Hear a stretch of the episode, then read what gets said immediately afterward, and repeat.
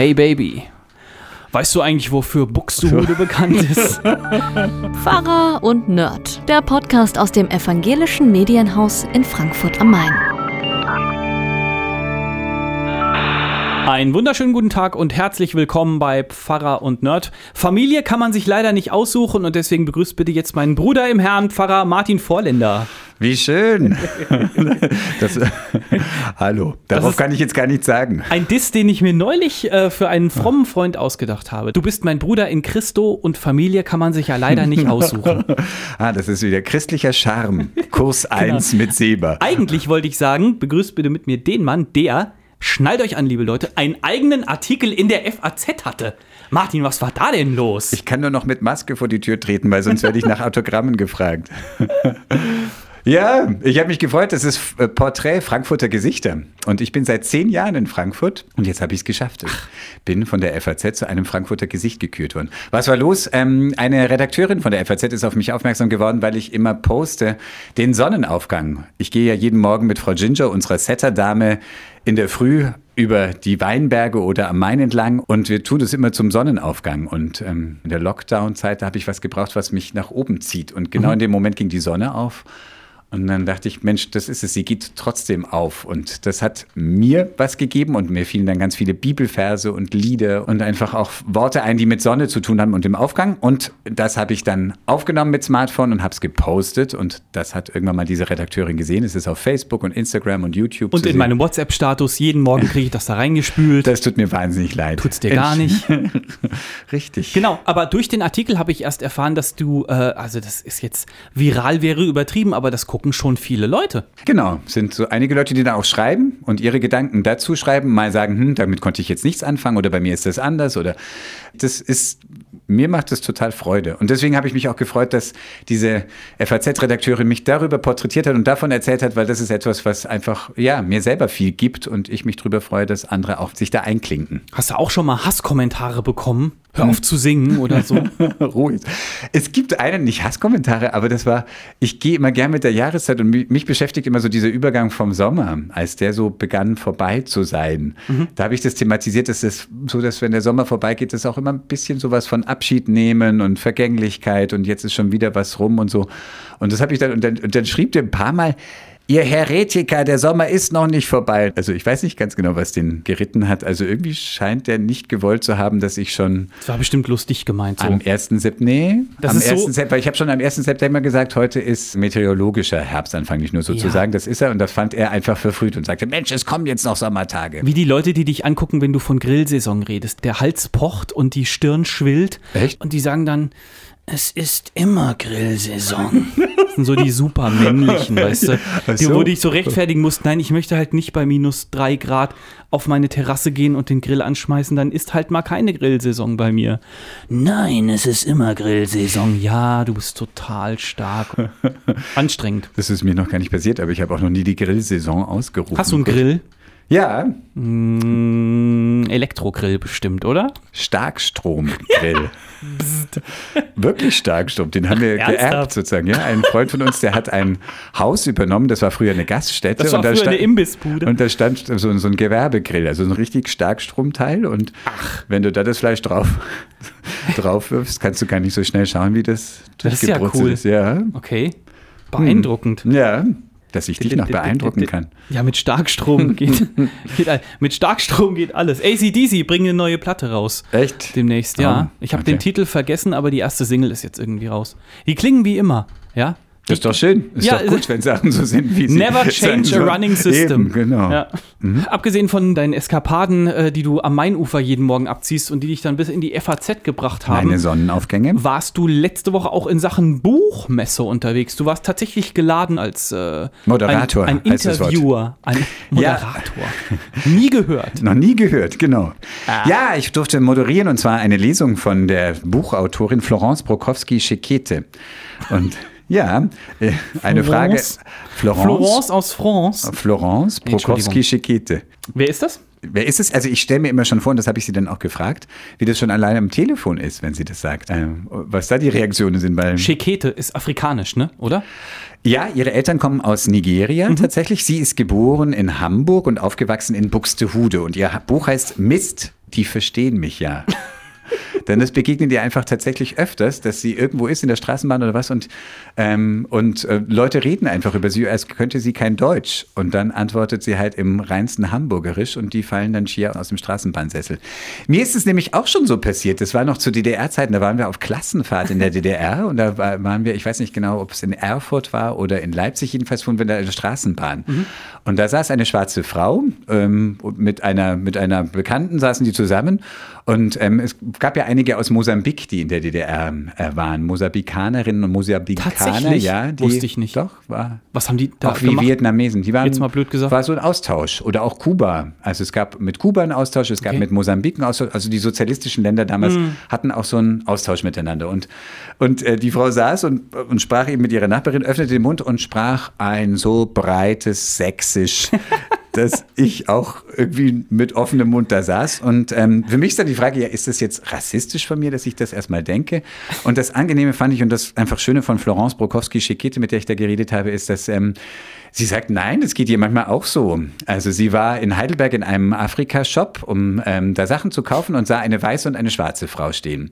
Und wandte sich dann dem Regal zu und sah die Frauen nicht mehr und die redeten im Hintergrund mit ihr und die eine Stimme hat ein totales Pidgin-Englisch gesprochen. Also so ein Englisch, wie man es in manchen Ländern Afrikas spricht oder mhm. auch äh, manchmal auch in, ähm, in Papua-Neuguinea oder so. Also so ein, hat so eine eigene, eigene Aussprache. Mhm. Und sie in ihrem Kopf war natürlich fest davon überzeugt, die schwarze Frau spricht dieses Pidgin-Englisch. Mhm. Und als sie sich dann umdrehte, war es die weiße Frau, die dieses Pidgin Englisch war. Und, äh, Wie rassistisch von ihr. So ungefähr. Das geht ja gar nicht. Und Florence Prokowski-Schikete ist in Baden-Württemberg Lehrerin und Schulamtsdirektorin. Oh. Äh, und äh, eine der ersten schwarzen Frauen in dieser Position in ganz Deutschland. Und ähm, ja, ein Schüler hat sie auch mal gesagt, die ist rassistisch ähm, eben auch ein schwarzer Schüler und die, sie hatte ihm zurechtgewiesen, gerügt. Er hat protestiert, lief zum Schuldirektor und sagte, die Frau Brokowski-Schikete ist Rassistin. Der Aber der Schüler Direktor wusste schon, dass sie schwarz ist, das oder? hat der Schüler nicht wahrgenommen. Der hat es, der hat es nicht zusammengebracht. Oh, okay. Das fand ich dann gut. Sie hat dann zu dem Schüler gesagt, mit mir konntest du das machen, weil mir passiert ja nichts. Der Direktor weiß ganz klar, ich werde Schwarze nicht diskriminieren. Ja. Wenn du das mit jemand anderen machst, ähm, äh, dann hängt das total an. Hör auf, diese Karte zu spielen. Dann geh in eine andere Auseinandersetzung und äh, mach mit Argumenten, aber verwende hier nicht deine Hautfarbe für so ein Kinderspiel. Ich muss noch mal ein paar Minuten zurückgreifen und ich möchte nur noch mal sagen, es ist nicht rassistisch, wenn man Sächsisch Kacke findet. Sächsisch ist einfach der allerschlimmste Dialekt auf der Welt. Ich, das war früher, war das eine. Das sagt war das ein Hesse, will ich nur mal zu Protokoll ich geben. Ich kann relativ gut Hochdeutsch sprechen, aber Hattet das war früher so eine Frage, die mhm. ich schon öfters Leuten gestellt habe. Stell dir vor, du triffst den perfekten Partner, aber er oder sie ist total am Sechseln. Ja oder nein? Nimmst du den oder die oder nicht? Also stell dir vor, dein Mann kommt morgens rein äh, guten Tag, Nö. Martin. Ich habe schon mal Frühstück gemacht. Äh, ja. Wie, war, wie magst du deinen Toast heute Morgen? Sieht nicht aus wie eine angebratene Kartoffel. Jetzt mal ganz ehrlich, da kann man da, das ist doch keine Basis für eine Beziehung. Hm, ja. Hm. Findest du Sächsisch gut oder nicht? Das will ich doch nur wissen gerade. Meine Schwester lebt in Leipzig. Ich muss also jetzt sehr vorsichtig sein. Ja, das heißt ja noch nicht, dass sie da in diesen Dialekt assimiliert wurde. Das nicht, aber sie hat viele Freunde und Freundinnen, die das sprechen. Und da, also es hängt an der Person. Ich finde es auch, ich finde es schön, das hat tolle, nö, mein Gutster. Das hat sie jetzt zum Beispiel übernommen, auch so, nein, na, mein Gutster. Ja, meine Mama hatte eine Brieffreundin in der Zone damals mhm. und die haben wir auch mal be, be, äh, besucht dann und so, also zu DDR-Zeiten noch und so, das weiß ich. Und das ist auch echt so ein Wort, das haben wir von da mitgenommen. Mein Gütster. Ne, mein Gütster. Mein genau. Gütster. Genau, die waren im Erzgebirge. Das war wirklich ganz weit weg. Gänsefleisch mal einen Kofferraum aufmachen. Aber wir waren jetzt da, deine, wir sind jetzt auf ein Sachsen-Bashing für meine Interviewpartnerin Florence Brokowski-Schekete. Die hat eben, wie gesagt, dieses Buch Mist, die versteht mich ja. Ähm, der Geschichte ist, dass ihre Eltern in ähm, Deutschland studiert haben und da ist sie eben auch in Hamburg geboren und ähm, die Eltern hatten nicht richtig die Möglichkeit, sie zu versorgen und haben sie dann zu einer Pflegemutter gegeben in mhm. Buxtehude. Ähm, und das war sofort ihre Mama. Zu der hat sie schon nach ein paar Stunden, finde ich total frappant, hat sie Mama gesagt. Und die hat erstmal gesagt, ah, ich bin ich bin die und die und ähm, also sozusagen, er wollte nicht, dass sie irgendwie jetzt sozusagen mit ihrer Mutter in, äh, in Konflikt gerät, aber irgendwann hat sie gemerkt, nee, die Florence, die sagt halt einfach Mama zu mir und, mhm. und ähm, die Eltern haben sie dann ein paar Jahre später erstmal wieder zurück mit nach Nigeria genommen und ähm, da war sie aber total unglücklich, bis die Eltern dann einfach eingesehen haben, die ist am glücklichsten in Buxtehude bei dieser Pflegemutter. Und so ist sie dann eben in Buxtehude aufgewachsen. Und äh, ich habe ja mal mit einem Freund Urlaub gemacht. Wir sind mit dem Auto einfach so Richtung Norden gefahren und auf einmal, das war keine Absicht, sind wir dann an einem Ort vorbeigekommen, der hieß halt Buxtehude.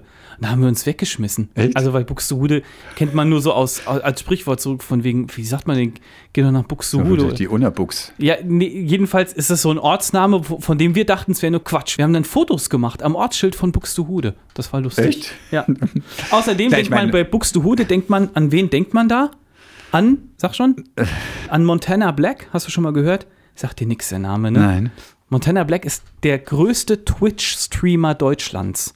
Und? Twitch ist eine Online-Plattform, wo du, wenn du Computerspiele spielst, kannst du andere Leute dir über Twitch dabei zugucken lassen. Ja? Und das machen, das machen Jugendliche, Kinder, Erwachsene in Deutschland, also bieten selber diesen Content oder abonnieren jemanden, den sie halt gut finden und wo sie gerne eine Notification haben möchten, wenn der live geht, also wenn der was spielt.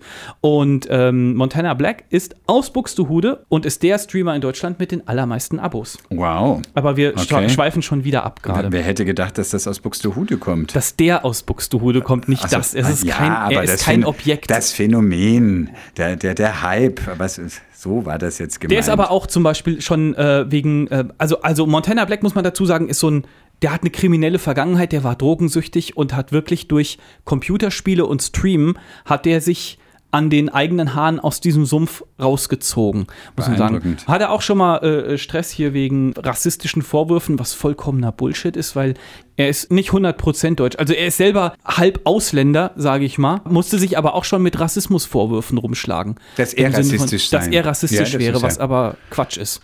Ähm, bloß weil man woanders herkommt oder selber irgendwie anders ist, deswegen ist man nicht frei davon, Rassist zu sein. Also auch äh, Schwarze ja, können auch Rassisten unter, sein. Das ist trotzdem ein Unterschied. Wir, wir hatten jetzt neulich hatten wir äh, hier irgendwo die Diskussion über das N-Wort. Ja, das N-Wort, das wir ja nicht sagen dürfen. Da habe ich ein Interview gesehen mhm. mit einem Dunkelhäutigen. Wie ist es denn richtig? Lass uns da gleich mal drüber reden. Sie nennt sich, sie sagt immer schwarze, Schwarz, schwarze Deutsche. People of Color. People of Color. Ja, und was ist, wenn jemand wow. nur braun ist? Darf ich den dann auch schwarz nennen?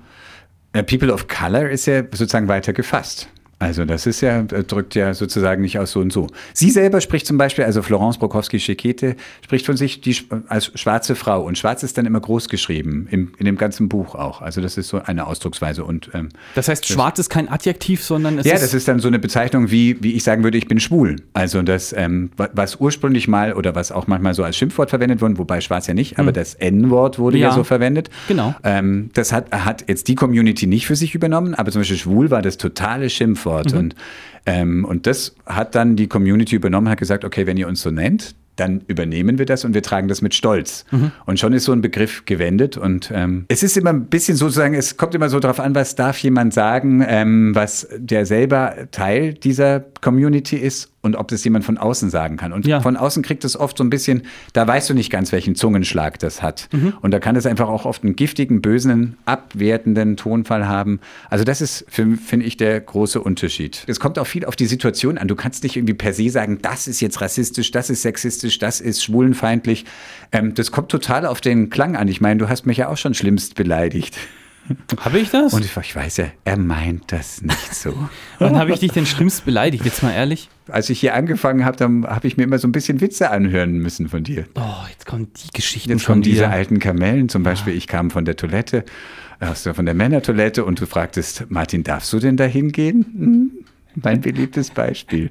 Welches Jahr war das Gibst ungefähr? zu, das, dafür schämst du dich heute noch. Dafür, ja, wenn du das jetzt so erzählst, dann schäme ich mich tatsächlich dafür. Mhm. Weil mal ganz ehrlich, also äh, äh, du, du, kennst mich jetzt auch schon ein paar Jahre und ich habe das wahrscheinlich auch schon mal erwähnt, aber wenn du da jetzt ausgerastet wärst, das wäre nicht das erste Mal gewesen, äh, dass ich für meine, für meine vorlaute und großmäulige manchmal Art dann irgendwie eine draufgekriegt hätte oder so. Ja, in dem Moment war es auch eine Erwischung, weil ich wusste, du klebst jedem so einen Spruch dran, also und jetzt bin ich heute mal dran. Mhm. Aber ähm, ich habe gemerkt, ich war nicht souverän. Ich, mir ist keine souveräne Antwort eingefallen. Das hat mich auch besonders geärgert. Also ist natürlich genial, wenn man dann die geniale Antwort hat und sie dir rüberschmettert und man geht als der erhabene Sieger aus dieser Situation hervor. Aber so ist, sind viele Situationen nicht, wo man irgendwie sowas angeklebt bekommt. Und außerdem mochte ich dich zu gerne. Also insofern hatte das dann auch irgendwie und hatte auch den Eindruck, dass es jetzt. Zu gerne.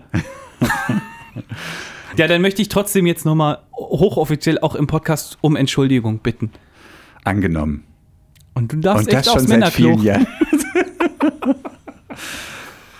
Über solche Situationen habe ich mit Florence Brokowski-Schekete auch gesprochen. Ja, also zum Beispiel war jetzt gerade ja, sie hat mich auch gefragt, was ich denn davon halte. In Ulm, im Ulmer Münster, gibt es ja drei Könige, drei Königsfiguren. Ah, die Melchior-Geschichte. Die Melchior-Geschichte, mhm. also.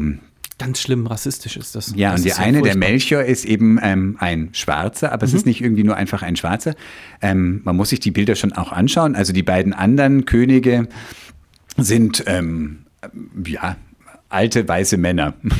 um es mal zu verkürzen. Die, sehen so ein, die haben so ein bisschen Gartenzwerg-Style. Ja, aber sie, sind so keine, sie sind keine Karikaturen. Im Unterschied zu diesem Melchior, der ist so ein richtig dicker, fetter, das Gesicht verzogen, dicke goldene Tunnelohrringe. Ja. Also es ist eine richtige Fratze aus dem Mittelalter. Und also da kann man schon sagen, nee, das bildet nicht einfach einen schwarzen Menschen ab, wie, sondern mhm. das ist eine richtige Fratze. Aus also, welchem Jahr sind die denn? Weißt du das aus dem nee, Kopf? Nee, das weiß ich jetzt aus dem Kopf nicht. Sie sind, also das sind, ich meine, daher kommt ja der Ausdruck Mohren oder Moriskentänzer, die sind, meine ich, alt. Also wir checken das mal, aus welchem Jahrhundert sind. Die sind uralt.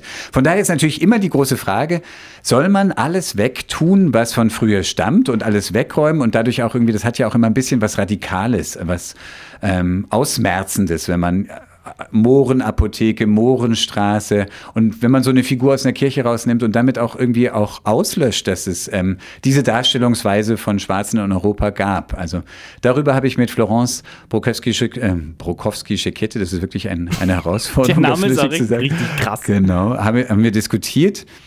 Und wir waren beide der Ansicht zu sagen, nee, es, es, soll nicht alles weg. Also wir waren uns beide einig, diese Figur ist wirklich einfach fies, die ist herabwürdigend in ihrer Darstellung. Ja. Aber man könnte ja außenrum, man könnte, das hätten wir beide reizvoll gefunden, also ähm, dass, wir, dass man ein Kunstprojekt daraus macht, dass man eine Künstlerin oder einen Künstler bittet und zu sagen, mach was damit irgendwie, inszenier das irgendwie. Man könnte, weiß ich, Bilder von schwarzen Menschen drumherum projizieren oder ähm, irgendwie sozusagen so, um dieses Bild zu weiten, dass nicht irgendwie die einzige Darstellung von einem schwarzen Menschen diese Fratze ist, sondern dass mehr Bilder von schwarzen Menschen im Raum sind oder von unterschiedlichen Menschen, von der Vielfalt der Menschheit.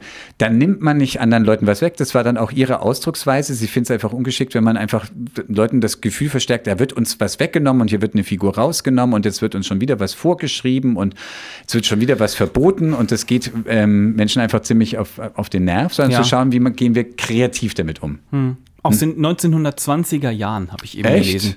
Da, ja. Die in Ulm. Ja, die Figur des Königs Melchior wurde, war in den 1920er Jahren geschnitzt worden, mit stark überzeichneten Lippen und Federkopfschmuck. Eine Aber problematische Darstellung, die Figur unterstreiche Stereotype, die man heute als rassistisch bezeichnen muss, so Dekan Ernst Wilhelm Gohl.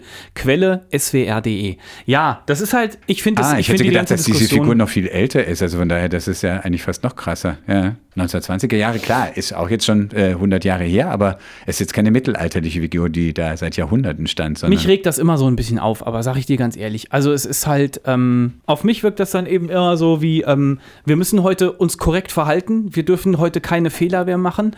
Das bedeutet, ja, äh, der ist halt aus 1920, aber das ist halt falsch, das würde man heute nicht mehr so machen, deswegen muss der weg, weil das ist rassistisch das war halt eine andere Zeit. Ich kann doch nicht immer an alles rangehen, was von früher ist. Also jetzt stell dir mal vor, da gäbe es eine Apotheke, die heißt N-Wort-Apotheke. Ja?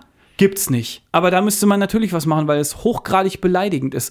Aber wenn ich eine Mohrenapotheke habe und habe da heute Leute, die sich darüber aufregen und sagen, ja, nee, das darf nicht, Moor darf man nicht sagen. Ja, das heißt auch, ich, hab, ich bin von meinem Siebenjährigen zurechtgewiesen worden. Ich, irgendwann habe ich mal Mohrenkopf gesagt. Da hat der gesagt, Papa, das heißt Schaumkuss. Sehr gut. Ja, ja es ist doch in Ordnung. Aber bin, es ist doch auch hübsch. Mal, ich, Oder ich, ich bin da doch nicht, Also warum mit aller Gewalt Negerkuss sagen? Ich bin doch gar nicht dagegen, dass er dann quasi was Neues lernt. Mit anderen Worten, das, was mein Kind mal seinen eigenen Kindern beibringt, der wird überhaupt nichts mehr sagen von Mohrenkopf. Wahrscheinlich. Aber es ist immer so dieses, dieses reaktionär-aktionäre, ah ja, nee, da müssen wir jetzt gegen sein, weil das darf man heute nicht mehr. Und dann wird vollkommen auf Tradition geschissen, mal auf Deutsch gesagt, im Sinne von, okay, die Apotheke ist vielleicht 100 Jahre alt, aber nee, die muss sich jetzt umbenennen, weil dieser Name heute so nicht mehr geht. Siehe Sarotti-Moor. Dann gibt es in Wiesbaden gibt's auch den, den, den Dachdecker, wie heißt der? Der Neger. Der, Neger. Der Typ Der ist in heißt Mainz, halt so. ich. Ja, Hm. Mainz irgendwie. Das ist ja, schon klar. aber da kann ich, mir- ich kann mir doch nicht mein Leben lang anhören, dass mein Nachname rassistisch ist. Ich das finde ist jetzt beim Nachnamen, finde ich, nochmal was anderes. Ähm, was hältst du denn davon, von dem Vorschlag, einfach was anderes draus zu machen? ja, wie was anderes draus zu Ja, machen. Ich einfach so, das zu lassen und aber gleichzeitig es nicht allein stehen zu lassen. Das finde ich eigentlich einen, einen geistvollen Umgang damit. Also ich habe auch ein bisschen jetzt bei der Mohrenstraße in Ich- Berlin dachte ich mir, ja, aber kann man nicht was anderes machen, als jetzt irgendwie gleich einen anderen Namen zu geben? Also das meistens löst es das Problem nicht wirklich. Mohrenstraße? Meinst du die Martin-Luther-Straße in Berlin? Und, nee, in Berlin haben sie die Mohrenstraße. Ach so, dann ist das da ein anderes auch, Das ist Thema. ein anderes Thema, genau. Martin-Luther-Straße, aber geht ja, der ist ein anderes Thema, genau. Ist ein anderes Thema. Ist auch Umbenennung, ist das gemeinsam, aber die Mohrenstraße wurde umbenannt. Und ähm, ich frage mich halt, dann kann man nicht noch was, sozusagen, jetzt nicht eine Gedenktafel oder irgendeine Informationstafel, das liest kein Mensch. Aber irgendetwas, was Menschen, was auffällt, was originell ist, was eine Idee ist, was die Sache nochmal irgendwie dreht, da würde ich gerne dann dazu was einsetzen. Also und dafür das Geld dann das ähm, äh, einsetzen, dass man irgendwie da, da einen Auftrag gibt, dass man damit spielt und da nochmal eine andere Perspektive drauf wirft, dass äh, nicht allein diese Figur wie in Ulm stehen bleibt, sondern dass die flankiert wird. Dann verliert es schon irgendwie so seinen herabwürdigenden Charakter. Ich, ich finde Ich muss doch die anderen nicht herabwürdigen, das kapiere ich immer nicht. Warum, warum sind Leute so sehr darauf aus, immerhin weiterhin, ich will N sagen dürfen? Was soll das denn? Ja, nee, aber Also- warum sind Leute so scharf darauf zu sagen, die Apotheke heißt Mohrenapotheke und das würdigt andere herab? Ist doch totaler Quatsch. Es gibt doch auch die Geschichten von Umfragen, wo, wo Schwarze vor so einer Apotheke gefragt wurden, sag mal, beleidigt dich das, dass Ja. das Mohrenapotheke heißt? Sagen die, nein, natürlich nicht. In Bei Kiel gibt es den äh, schwarzen äh, Restaurantbetreiber, der zum Mohrenkopf ähm, sein Restaurant genannt von hat. dem habe ich gelesen, Mhm. ja. Aber der hat auch nicht die Deutungshoheit, genauso wie die anderen auch. Wenn der Nee, sagt, ich habe kein nicht. Problem, der hat zum Beispiel, der hat dann, der hat so eine Differenzierung vorgenommen. Ja, der, aber Martin- er selber kommt aus dem afrikanischen Land und sagt, ja, wir haben gar kein Ja. Problem damit. Ein Problem haben nur die, die Schwarzen, damit die hier in Deutschland geboren sind. Aber schau mal, niemand hat die Deutungshoheit. Aber es kommt immer wieder so eine kleine laute Gruppe, die dann sagt, nein, das ist verboten, das können wir nicht mehr machen. Wie gesagt, ich plädiere dafür und ich finde, das ist eine salomonische Entscheidung. Achtung.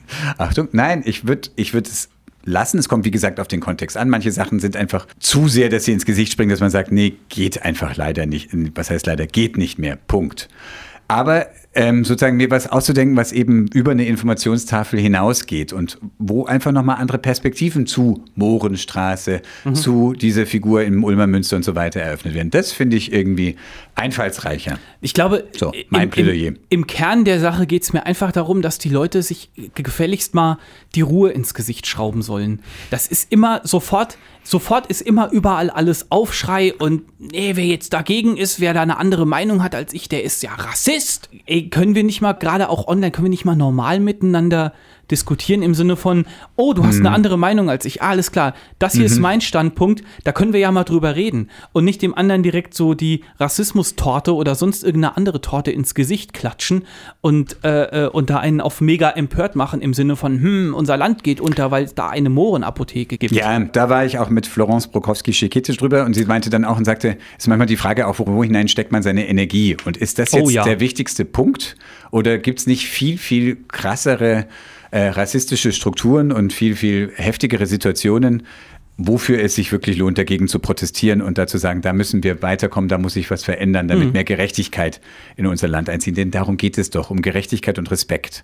Das sind auch die, immer die Leute, die sagen, ja, das christliche Abendland geht unter und haben aber selbst nichts mit Nächstenliebe Hm. am Hut, die dummen Flitzpiepen da, weißt du? Christliches Genau, Abendland, ey, alter Schwede, kannst du echt. Das Buch, Huch, die verstehen mich ja. Mist, die versteht mich ja. Im Orlando Verlag erschienen. Florence Brokowski-Schekete. Übrigens, Buxtehude, weißt du, wofür Buxtehude auch bekannt ist? Keine Ahnung. Märchenstadt Buxtehude. Hase und Igel. Echt? Ja, das fand da statt. Ich habe das Märchen neulich wieder lesen müssen, aber Doch, das, das ist so. Hase und Igel fand da statt, hm, basiert auf einer wahren Geschichte. In der Hauptrolle. Herr Igel. Nein, das ist, äh, ich zitiere. Frau Igel. Der Wettlauf zwischen dem Igel und dem Hasen auf der kleinen Heide bei Buxtehude. So steht es dort. War das schon der Klugschiss der Woche jetzt oder ist das, Können wir machen. das ist auch super, immer so, das, was du uns hier immer so erzählst, immer so super so für ein erstes Date. Hey Baby, weißt du eigentlich, wofür Buxtehude bekannt ist? Hast du schon mal von Hase und Igel gehört? Und ich die kam Frau mir, so, ich kam, nein, ich kam mir zeitweise in meinem Leben vor wie Hase und Igel, als äh, in einer Phase, als ich das Gefühl hatte, meine Brüder laufen mir ständig den Rang ab. Da war ich so 17, 18 und meine Brüder haben einfach alle Felder irgendwie schön besetzt. Sie haben, meine Freunde waren begeisterter von ihnen als von mir und Hm. äh, äh, sie waren, ähm, weiß ich, haben einen Mordswirkungsgrad entfaltet und ich kam mir immer vor wie Hase und Igel. Irgendwie. Ich kenne das nur so. Ich habe fünf ältere Geschwister. Und überall, wo ich hinkam, hat irgendein, hat einer meiner Brüder gesagt, ich bin schon da, ich bin schon da. Und wo hast du dann deine Nische gefunden? Dann werde ich halt Pfarrer. da könnt ihr nicht mit. genau, das war dann meine Rettung. Das, Wenn ich groß bin, rede ich nur noch Hebräisch mit euch, ihr Schweine. da sind wir bei meinem weiteren Klugschiss der Woche. Das war nicht Hebräisch, Ach, das war's noch gar nicht. Akkadisch, Menetekel. Akkadisch. Ja, Akkadisch. Die Akkadier sind äh, welche, die auch mit den äh, Spartanern zusammen gegen die Perser gekämpft haben. Das weiß ich. Akazien. Ich Oder? glaube, das ist nicht, ähm, nein. Ja, jetzt bist du nämlich selber ganz schön, jetzt stehst du ganz schön blöd da mit deinem Klugschiss. Stimmt, du hast mir meinen Klugschiss Ja. einfach weggeputzt. Ja, voll die Ehre genommen. Kennst du das? Ich habe dir die Ehre genommen. Voll die das Ehre, sagen, voll die Ehre. Die Kinder sagen das heute. Vor In- allem, wenn die dich so mit dem Ball tunneln. Weißt du, äh, ich hab dir die Ehre, Ehre genommen. genommen, ah. Alter, ich hab dir so die Ehre genommen. Also Akkadisch ist eine altorientalische Sprache und Menetekel, das ist die Geschichte aus dem Buch Daniel. Menetekel kenne ich, äh, König Nebukadnezar. Wunderbar. Ne? Sehr ja, schön. der hat die Schrift an erzähl. der Wand gesehen. Ja, die unsichtbare, die dann später bei Harry Potter wieder aufscheint. Was? Ja, sag, erzähl, was war? Ähm, der König hat irgendwie so ein Festgelage gemacht und ich weiß aber die Vorgeschichte nicht mehr. Und dann kam die Wand und hat an, dann kam Ja, die er Hand. ließ dann die, er ließ die heiligen Geräte, die geraubt worden waren, noch von Ah. seinem Vater aus dem Tempel in Frevel. Jerusalem. Genau. der hat wahrscheinlich auch Jehova gesagt. Genau, mindestens. Und dann kam der, äh, kam die Hand und hat an die Wand geschrieben: Mene, Mene, Tekel, Upasin. Ufasin? Upasin, Ufasin, ja, je Ja. nachdem, wie man es ausspricht, ja. Und Äh, das heißt geprüft, gewogen und für zu leicht befunden oder so? eins heißt gewogen, heißt, äh, nein, das eine heißt gezählt. Deine Tage sind gezählt, König, du wirst Ha. nicht mehr lange leben. Gewogen, du bist zu leicht befunden. Und äh, Pasin, geteilt, dein Königreich wird zerteilt werden. Der, der, der hat ja auch Gras gefressen hinterher, der Nebukadnezar, ne? Der war ist dann gestorben in verrückt. derselben Nacht. Ach, echt? Ja. Dann hat er vorher Gras gefressen. Und der König ward noch in selber Nacht von seinen Knechten umgebracht. Ja, das war die Bibel in Reinform mit Pfarrer Martin Vorländer. Nein, das war aus einem Gedicht über, der König war auf seinem Thron und tafelte. Das wird diese Dem Geschichte- König Warz im Busenbank kommt da drin vor, Das oder? kann gut sein. das sein? Kann das, sein. Da erinnere ich mich dran, das haben wir nämlich in The Deutschland king was gelesen. on his throne, the satraps thronged the hall. Genau. Ähm, jedenfalls von daher meint Menetekel, um die Erklärung noch zu sagen, sozusagen eine Vorwarnung, eine, ein Menetekel bedeutet, da steht eine finstere Prophezeiung an Mhm. ist der ein Wand. Omen, ein, oder? Ja, genau. Ein böses Omen. Wie sind wir Omen jetzt da drauf gekommen? Das war mein Klugschiss. ja, ist schön, aber wie, warum? Damit du auch ein bisschen vorkommst, stelle ich dir jetzt meine vier Fragen, lieber Seba. Ich bin so gespannt. Mich hat ja erfreut, Nerd trifft Natur. Das Ja. hast du ja gerade erst vor zwei Wochen gemacht. Du Ja, warst ich auf war- einem Bauernhof. Ich war auf einem schönen Bauernhof in Rheinland-Pfalz mit Frau und Kindern. Ferien auf dem Bauernhof. Da brauchst du dich überhaupt nicht so drüber lustig zu machen. Ja, Vielleicht ich würde weiß. dir das auch mal gut tun. Wenn du die Balkontür aufmachst und es riecht nach Gülle. Ja, dann wirst du ja spielen mir sofort sagen können, dein Lieblingstier. Auf allgemein jetzt oder auf dem Ja, Bauernhof? Nein, jetzt einfach erstmal allgemein. Ich habe dich letztes Mal gefragt, was ist das coolste Tier? Und Ja. jetzt kommst du mit, was ist dein Lieblingstier? Ja, wir wollen ja, das Coole war ja mehr so. Nächstes Mal fragst du, welches Tier findest du am schönsten? Jetzt Ja, war ich der. Frage nicht durch Nee. solche Ausweichmanöver. Ähm, ich habe mal, glaube ich, eine Doku gesehen oder so. Also Wale. Ich bin überhaupt nicht jetzt der Aquaristik- oder, oder Meerfan oder so. Aber bei Walen, gerade bei den großen, jetzt so Blauwal und Pottwal und so, fasziniert mich die, äh, wie groß die sind und wie Und dass sie Säugetiere sind, finde ich auch nochmal faszinierend. Ja, das kommt noch oben drauf. Ähnlich wie Delfine ja auch. Das, sowas ist ganz cool. Das ist irgendwie- ähm, also irgendwie so, so, so, so Tiere, die so gigantisch sind, dass sie irgendwie so an Land gar nicht hinpassen würden. du meinst, man müsste Europa freiräumen, um für einen. Die passen auch in kein Parkhaus oder so. Ansonsten sind ja manchmal sind in Wahlen ja auch Propheten drin. Ja, genau. Sag mal, hier ein Jona oder so. Das führt mich gleich zu meiner nächsten Frage, eine mhm. biblische Frage. Entweder oder Frage. Mhm. Würdest du lieber Wasser teilen wie Mose, also das Meer teilen können, ja. sodass man durchmarschiert, oder Wasser in Wein verwandeln können wie Jesus bei der Hochzeit zu Kana? Ähm, ich bin überhaupt kein Weintrinker, muss ich dazu sagen. Das merke ich, deswegen. Ach so, ja, also ansonsten wäre das ganz schnell gegangen. Ich kenne Leute, die hätten sofort Wasser in Wein. Ich nehme Wasser in Wein, bitte, ich will jetzt Wasser in Wein. Ähm, nee, das, das Mehrteilen ist ganz okay, oder? Das ist ja auch so ein bisschen sinnbildlich. So, man verdrängt das, was einen äh, belasten könnte und läuft dann trockenen Fußes durch die Probleme durch. Oh, was für eine metaphorische Antwort, schön, oder? Wunderbar. Ich bin, ich bin eher so der Mose, glaube ich. Du bist mehr der Mose, das ja. gefällt mir gut. Ich bin mehr Mose schön. als Jesus in dem Fall. Wasser in Wein hat natürlich irgendwie so, das fand ich mal schön, sozusagen, die Freude soll nicht aufhören, das Fest soll nicht zu Ende sein. Das wäre das Schöne, also das ist ja nicht nur alleine irgendwie für sich, sondern dass man weiter feiern kann. Das wäre der Attraktionspunkt bei Wasser in Wein. Hat man ja. Ja, aber ich bin froh, wenn ich auch mal meine Ruhe habe. Ich habe Kinder, ich muss nicht immer weiter feiern. Was, Was würdest, würdest du Wein nehmen? Du würdest Wein nehmen, oder? Also. Ich feiere gerne, ja. Von daher wäre es irgendwie, ähm, das ist so ein Luxuswunder. Das hat mir immer gefallen. Das ist so das erste deine Wunder, Erklärung, von dein, dem berichtet wird. Im Johannesevangelium. Mhm. Wir wollen präzise bleiben.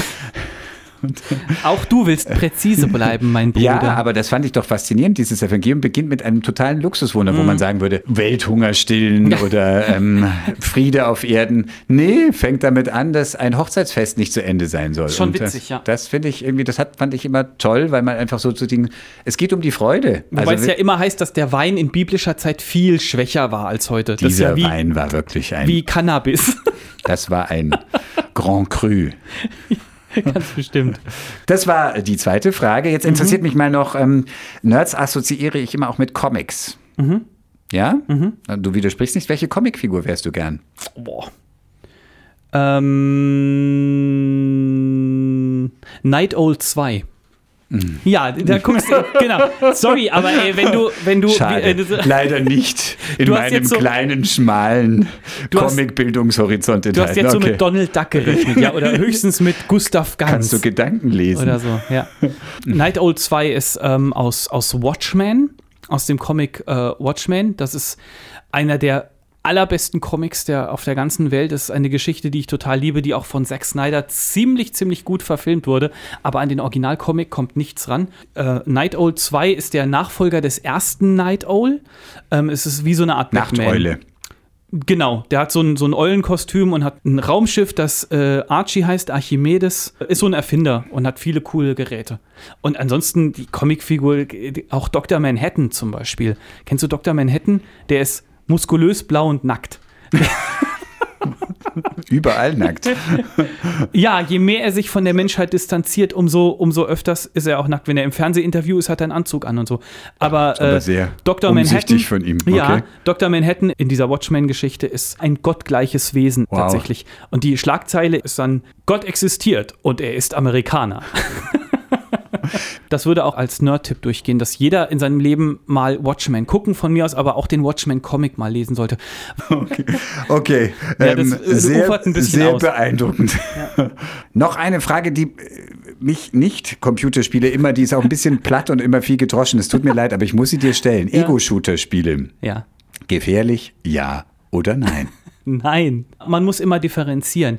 Diese, diese Killerspieldebatte im Sinne von, ah, da ist ein Jugendlicher äh, Amok gelaufen und er hatte dieses und dieses Spiel auf seiner Festplatte und das ist daran schuld. Die hatten wir ja zum Glück seit vielen Jahren nicht mehr. Es ist halt immer so eine Gelegenheit, wo Politiker ihre unfassbar geballte Inkompetenz wunderbar ins Rampenlicht schieben können. Nein. Ähm, Wir machen hier kein Politiker-Bashing, aber Spiele, an dieser Stelle haben Sie oft keine Ahnung, ja? Ist so, ja. In mhm. vielen anderen Sachen auch, aber da wird es immer ganz besonders und die ganze Gaming-Szene immer so. Also, das war meine Stirn. Aber ähm, man muss es differenzieren. Es gibt bestimmt Spiele, die ich mein Kind nicht spielen lassen würde oder zu einem ab einem gewissen Alter erst spielen lassen würde, weil sie einfach eine sehr realistische Darstellung von blutiger Gewalt haben. Habe auch früher heimlich Spiele gespielt, die ich noch nicht spielen durfte. Ich habe keinen Knacks davon wegbekommen. Trotzdem glaube ich, wenn du als Kind den ganzen Tag im Zimmer sitzt und gewalttätige Computerspiele spielst äh, und zu wenig Liebe und zu wenig Zuwendung und zu wenig Mitmenschlichkeit auch von Freunden und deinem kompletten sozialen Umfeld empfängst, dann können Computerspiele auf jeden Fall sehr schädlich sein für dich. Ja, mhm. das ist genauso wie ich kann ja auch äh, bestimmte Musikarten, ich kann ja auch brutalen Metal hören, solange ich das nicht morgens nach dem Aufstehen schon und den ganzen Tag nichts anderes höre und, und so. Und voll auf Akku binden. Ja, so sowas, sowas hat Auswirkungen. Mhm. Also ja? es hat noch mehr Faktoren und ähm, wenn es der einzig bestimmte Faktor im Leben ist, dann ja, so ungefähr. kann es ein gutes genau. Abstumpfen und äh, drauf losballern. Schau mal, was immer Leute denken, so von wegen, es würde darum gehen, zu töten in solchen Computerspielen. Stell dir vor, du spielst Mensch, ärger dich nicht, habe ich immer gesagt. Da wirfst du eine andere Figur raus. Ja. Ja. ja. hm, rauswerfen. Ja, oder Risiko. Ja, und das, das ist, war auch immer ja, so ein bisschen vernichten ein sie Kriegsspiel. Alle. Befreien, nein, genau. hieß, befreien sie alle nee, von den in den ersten Versionen. In den ersten ja. Versionen hieß es, vernichten Sie die und die Armee. Ich liebte immer die Karte, erobern Sie die Weltherrschaft. Gab's die? Die gab's nicht. Meistens haben wir darum gespielt. Wir haben meistens gar nicht mit diesen Auftragskarten gespielt, sondern Risiko ist eh ein es schlechtes ging um Spiel. die Weltherrschaft. Aber Echt? Ja, Warum? Risiko ist ein einziges Glücksspiel. Das stimmt. Also es gibt bestimmte das Taktiken zerstört und so. nicht meine ja. ganze. Ich fand das immer faszinierend. Das konnten wir stundenlang spielen. Ja. Ja, Ich gut. verstehe das auch. Ist für viele so ein Einstiegsspiel, aber es gibt tausendmal bessere Okay. Spiele als Du hast gerade Risiko. meine Egal. Kindheit und Jugend. Ja, sehr gerne, jederzeit Okay. wieder. Ja, also um es kurz äh, abzuschließen. Also bei Mensch ärger dich nicht, wirfst du eine Figur Mhm. raus und dann erscheint die an ihrem Startpunkt wieder. Ja, das ist grafisch nochmal anders Gegenargumente sind, genau, wollte ich gerade sagen. Also bei einer Figur, die ist halt einfach, du merkst, das ist kein Mensch, den du rauskegelst, sondern es ist halt einfach so eine Plastikfigur. Das bleibt auch immer Plastikfigur. Natürlich steigert man sich bei Mensch ärgere dich nicht auch rein, sonst hieße das, das Spiel ja nicht so. Also man identifiziert sich mit seinen Figuren und ärgert sich kräftig, wenn man rausgeworfen wird. Aber der wird ja zum einen nicht irgendwie in den Orkus gekegelt, sondern halt zurück ins Häuschen. Also die Figur ist nicht weg, sie muss halt wieder neu eine 6 würfeln. Und, ähm, Ja, das aber das ist doch im Spiel genauso. Du respawnst, nennt man das. Mhm. Du erscheinst woanders wieder und, und nimmst wieder neu am Spiel teil. In der Regel zumindest. Da ist halt dann die Kritik, die sagen dann, ja, dass, dass, dass sozusagen da viel mehr, weil eben die grafische Aufbereitung so realistisch ist, dann eben die Grenzen zwischen Realität und Virtualität einfach äh, verfließen und man Ja, nicht mehr so sein, ganz klar die- sozusagen, und das ist natürlich Leute- beim Mensch ärger dich nicht schon von der Figur her gegeben. Die ja. ganzen Leute, die so argumentieren, die, die, die, die kennen sich dahingehend extrem wenig aus, dass sie zum Beispiel äh, dann so Spiele wie Fortnite, kennst du Fortnite, ist äh, nach wie vor ein, Wenn du noch weiter ein meine sehr, sehr- galoppierende Unwissenheit vorführst, mein Lieber, dann können wir hier bald ein. Fortnite ist ein auch gerade unter Jugendlichen und auch Kindern sehr beliebter Third-Person-Shooter, der auch Taktik erfordert und der Teamplay erfordert teilweise und so. Und dieses ganze Spiel ist komplett unblutig. Ja, es geht darum, andere Leute abzuschießen, aber du siehst keinen Tropfen Blut in dem Spiel. Ja, das heißt, ich würde sagen, in so einem Fall ist einfach das Problem, yo, wenn ich das meinen Achtjährigen fünf Stunden am Stück spielen lasse, weil ich irgendwie es nicht reglementiere in irgendeiner Form, dann ist das schädlich und dann ist es egal, ob da Blut gezeigt wird oder nicht. Darum geht es doch. Es geht, Martin, es geht immer um das soziale Umfeld. Was biete ich meinem Kind denn sonst? Setze ich mein Kind vors Tablet, vor den Computer, damit ich meine Ruhe habe, stundenlang? Habe ich schon gesehen. Sowas gibt es überall, immer mal wieder. Und es ist total furchtbar. Oder bringe ich meinem Kind von Anfang an bei, hey, es gibt auch einen verantwortungsvollen Umgang mit Medien. Das So. ist doch die und Sache. es gibt auch andere Spiele, wo es nicht nur darum geht, sozusagen andere rauszukegeln, zu töten, niederzumachen, sondern irgendwie, weiß ich, wo die Kooperation und Strategie gefragt ist. ganz, so. ganz mega tolle Hm. Spiele gibt es da. Portal 2 zum Beispiel. Ach, egal, komm, wir reden über was anderes. Aber wenn ich jetzt gerade schon mal so in Fahrt war, Genau, und du eröffnest mir ja jedes Mal ein Universum. Also, ich bin begierig auf deinen Nerd-Tipp. Danke, ja. Ähm, mein Nerd-Tipp passt tatsächlich zu der Diskussion, die wir heute schon hatten. Das ist ein YouTube-Kanal mit dem schönen Namen Germania. Der Kanal gehört zum Funk-Netzwerk, also zum öffentlich-rechtlichen. Und äh, aus der Beschreibung heißt es, er zeichnet ein aktuelles Porträt von Deutschland und fragt, was ist deutsche Identität? Und das ist mega spannend und total unterhaltsam, weil da eben Leute ganz oft befragt werden, die man eben nicht als typisch deutsch ansieht, die aber genauso natürlich nach Deutschland gehören, wie wir alle anderen auch. Zum Beispiel kommen da immer wieder viele Rapper zu Wort, zum Beispiel äh, Manuelsen, der äh, sehr breit gebaut und absolut schwarz ist, weil sein Papa aus Ghana kam und äh, er ist aber in Düsseldorf aufgewachsen. Ähm, dann gibt es auch ein Interview mit Felix Kummer von Kraftklub. Kapital Brat zum Beispiel ist auch interviewt worden da. Und diese ganzen Leute, es sind auch viele Frauen dabei, ich habe jetzt nur Männer genannt, diese ganzen Leute äußern sich immer dazu. Ja, wie sehen sie. Zum Beispiel welche Frau? Wie sehen sie eigentlich. Äh, Shirin David zum Beispiel, die Rapperin, ist dabei. Ist ein bisschen männerlastig, der Kanal, muss man so sagen. Äh, wobei ich auch offen zugeben muss, viele der Frauen kenne ich nicht. Aber trotzdem kann man da immer mal wieder reinklicken und sich so einen neuen Blickwinkel holen auf das, was Deutschland heute ist und was Deutschland auch alles ausmacht und was Deutschland total schön und besonders macht. Meiner Meinung nach. Was ist denn für dich, was macht denn für dich Deutschland besonders schön und besonders? Ähm, Deutschland macht für mich besonders schön und besonders, dass wir in einem freien Land leben, wo meiner Meinung nach immer noch viele Leute was zu sagen haben, die es auch wirklich gut mit uns meinen. Und wo wir keine Angst haben brauchen vor Repressionen, wo wir ähm, nach wie vor, auch wenn das manche Leute gerne anders beschreiben, wo wir nach wie vor sehr fest auf einem deutschen Grundgesetz stehen, das uns riesige Freiheiten einräumt und wo ich sage, ey, weißt du was, natürlich gibt es Sorgen, jede Generation hat ihre Sorgen, aber ich habe insgesamt keine Angst, zwei Kinder in die Welt gesetzt zu haben, im Sinne von, oh nein, wo soll das bloß hinführen? Also so ein Grundgesetz-Patriotismus sozusagen, also das, den Rahmen, den das Grundgesetz macht und ähm, dass wir hier in ja, einer freien so und sagen. demokratischen Gesellschaft sind, das ist etwas, was ja. du in Deutschland besonders und besonders schön findest. Und wir können zur Polizei gehen, wenn mal hm. was ist. Jetzt mhm. geht's wieder, ja, aber die haben doch auch Rechtsradikale da drin und so. Äh, und dann sagen die anderen, nee, das sind Einzelfälle und dann, nee, das sind keine Einzelfälle. Ja, natürlich, das ist ein Problem. Trotzdem weiß ich, dass ich zur Polizei gehen kann, wenn mal was ist. Mhm. So. Mhm. Und ich möchte auch mal, ich möchte auch mal gerade äh, äh, allen Polizisten, die keine rechten Lurche sind, mal sagen, es ist toll, dass sie so einen tollen Job machen. Und ich will kein Polizist sein. Es ist, ist glaube ich, nicht meins. Aber ich finde es ganz, ganz toll, dass es Männer und super viele Frauen auch gibt, die Tag für Tag de facto ihren Arsch für uns hinhalten. Ne? Ja, wird, kann man jetzt auch anders sagen. Nein, so finde ich halt. gut. Nein, sehr schön hast du das gesagt. Ich kann nur zustimmen. Ich finde das auch, also die. Schön, dass mir auch mal zustimmst. Ich rufe jetzt statt der Polizei aber Engel herbei, denn ich glaube, wir. Ich glaube, wir sollten jetzt langsam mal Schluss machen. Ja, hier. genau. Okay, vielen Dank an jeden und jede, die bis hierhin zugehört haben. Danke dafür, dass wir auch tatsächlich immer mal wieder Nachrichten von euch bekommen, sei es über Twitter ähm, unter unserem Handle Pfarrer und Nerd äh, als Direktnachricht oder auch als E-Mail an pfarrer und nerd.indeon.de und so weiter. Danke, dass ihr dabei seid. Danke, dass ihr Teil hiervon seid und dass ihr uns über so lange Zeit eure Ohren leiht. Wenn ihr Rückfragen habt zu irgendeinem Thema oder wenn ihr vielleicht sagt, ey, darüber müsst ihr mal eine Sendung machen, dann gerne einfach melden und wir versuchen das dann so kunstvoll wie möglich einzuflechten in unsere Planung. Martin Vorländer berieselt uns mit dem Schlusssegen. Vielen Dank jetzt schon mal. Ja, und ich äh, hänge immer noch an den Engeln. Ich finde irgendwie, wahrscheinlich denke ich einfach, dass wir zurzeit viele Engel brauchen können. Darum, Gott schicke dir seine Engel, die Starken, die Leisen, die Lichten. Der Erzengel Michael sei an deiner Seite, wenn dich innere oder äußere Feinde bedrohen. Der Erzengel Raphael begleitet dich, wenn sich in deinen Beziehungen etwas verhakt hat. Der Erzengel Gabriel begegne dir, wenn dein Leben stockt, wenn du das Gefühl hast, du vertrocknest innerlich. Dann sage er dir, Gott schafft etwas Neues in dir. Gott ist mit dir und in dir, um alles in dir zu erneuern.